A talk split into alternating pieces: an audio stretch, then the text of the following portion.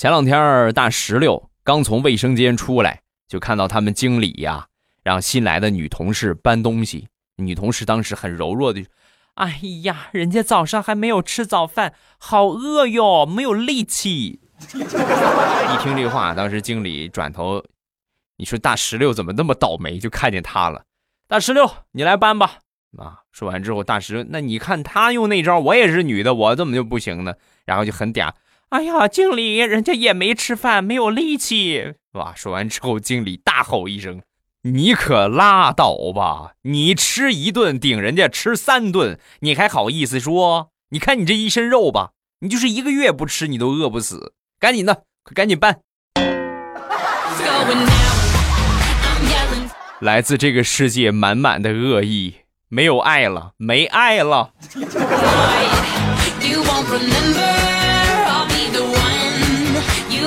这件事儿之后，大石榴下定决心，我不干了啊！我就再找一份工作，然后从网上找，找到一个酒店收银员的工作，然后在上面简单聊了聊之后呢，还挺满意啊。对方呢就给了一个联系电话，然后那天呢他就去了，坐这公交车到了地方之后呢，一看，我的天，三十多个人啊，三十多个人来应聘这个岗位。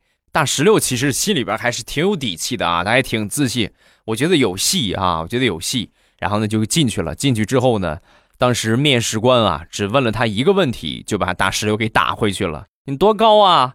一米六五。多重啊？一百五。说完，面试官面露难色。呃，姑娘怎么跟你说呢？就是你各方面呢，我都觉得挺合适。但是我们的工装只有 S 和 M 码，你能穿得上的你就留下来，穿不上的你就再去别的地方看看吧，好不好？